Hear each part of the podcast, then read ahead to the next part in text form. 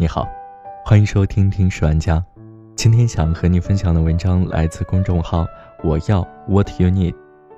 我也是一个默默要求自己不能崩溃的人。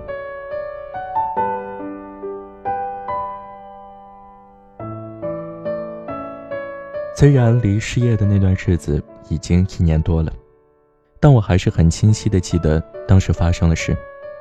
一周七天，每天都有不同记忆的片段。感觉却是同样的沉沉浮浮。周一早上七点半，隔壁的中学正好是升旗仪式，学生唱国歌的歌声把我吵醒。周二早上十点钟，猫咪踩在我的胸口上，舌尖舔了舔我的鼻子，痒痒的。周三中午十二点，我打开小小的冰箱，从速冻箱里掏出那只只剩七八只的水饺。周四下午两点钟，我不停地翻阅着求职网站上的岗位需求，困得不行，便睡着了。周五下午五点多，我在网吧看着隔壁的女生退出游戏，打开 PS 开始修改简历。周六晚上七点钟，朋友说他在附近，要不要一起吃饭？我说不了，我还在加班。周日晚上十一点，看着只剩三位数的银行卡余额。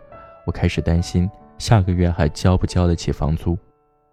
在采光很暗的房间里，我为了省钱关掉空调，空气变得浑浊而闷热。我瘫在床上，一边冒着细汗，一边做梦。梦里我跳进了深不见底的海，一直往下坠，往下坠，直到快要窒息的时候才清醒过来。很多人的崩溃是一场大哭，但回想我的每一次崩溃。似乎都像失业期时那样，是一场又一场令人窒息的梦境。睡觉前还以为第二天会元气满满，醒来后却觉得世界正在一点点的离我而去。我试着去追溯这些感觉的源头，才发现类似的感觉，在七年前高考失利的那时就开始有了。二零一二年的夏天，所有事情。都像是复习时走上学校天台吹的风，感觉存在过，却又结束的很快很快。我揣着高考数学八十五分的成绩，试图用各种借口去避开谢师宴、同学聚会和亲戚饭局，然后躲在热得像钟笼的家里，伴着那只扇叶摇曳的电风扇睡觉，然后做着深海下沉的梦。其实考砸了没什么大不了的。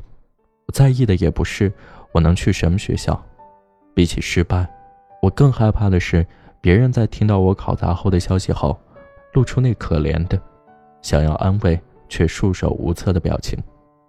那些软弱的样子，我只想留给自己。之后要填志愿了，跟女朋友讨论志愿的时候，我说我很喜欢广州，想去广州读书，而考得更好的女朋友。很认真的跟我说：“我想去湖大，如果录取了的话，我们可能就要异地了。”我笑着：“好呀，我又不是那种专制的要求女朋友什么都听自己的直男癌。”他沉默了一下：“那我们就分手，反正异地恋都不会长久，还不如早做决定。”我和和气气的回他：“OK 啊。”现在想起来，当时的他还挺酷的，该断就断。该爱就爱，一点都不含糊。但说真的，这句话对我来说，相当于收到了另一个高考数学八十五分。而我的和和气气，只不过是一种应激反应，用来显示我的不在乎。后来女朋友没有被湖大录取，和我一起去了广州读书，我们也像无事发生一样继续恋爱。但从此，我的心里便有了疙瘩。每次跟朋友谈起这件事，我都会假装轻松地说：“我对这段感情也没有多看重，异地恋就异地恋，分手就分手，上了大学肯定能遇到更好的人。”我似乎在证明，你看，是我早放弃了的，当初我没有被抛下。事实上，我并没有解开这个心结，我只是努力的嘴硬，让自己看起来没有被负面情绪压崩而已。就像一颗被投入大海的石头，明知道自己渺小。也要在下沉之前激起一点水花。这几年失恋和失业的双失挫折期间，我也尝试过向朋友或者值得信赖的人求助。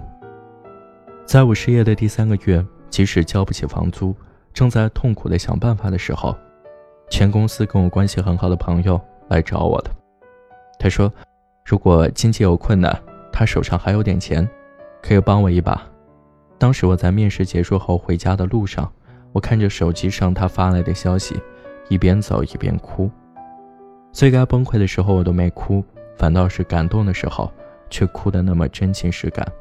那一天，是我这几年的生活很难得的打开了一个崩溃的出口。于是，我把那段日子里积压的情绪一股脑的跟他倾诉，一直聊到了凌晨三点钟。聊到最后，他都没有回复我了。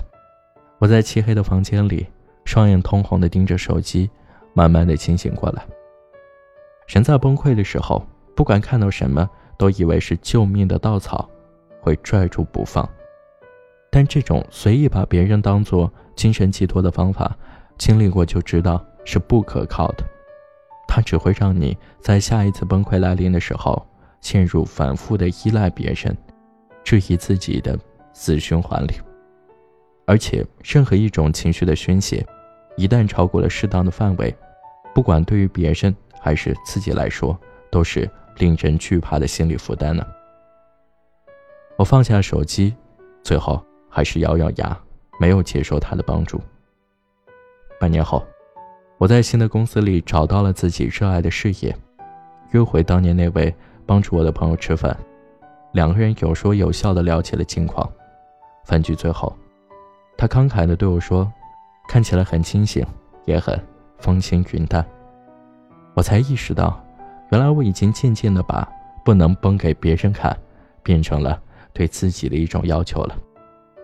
所谓勇敢，也已经不再是勇敢的对抗别人的目光了，而是勇敢的承受崩溃。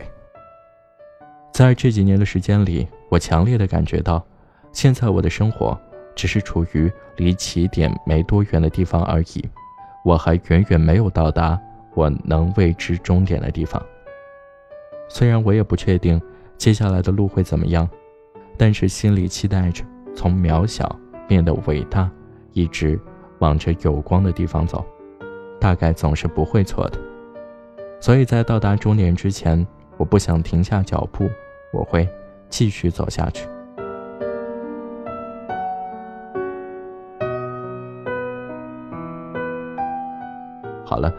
这就是今天的节目，感谢你的收听。我们下期再见。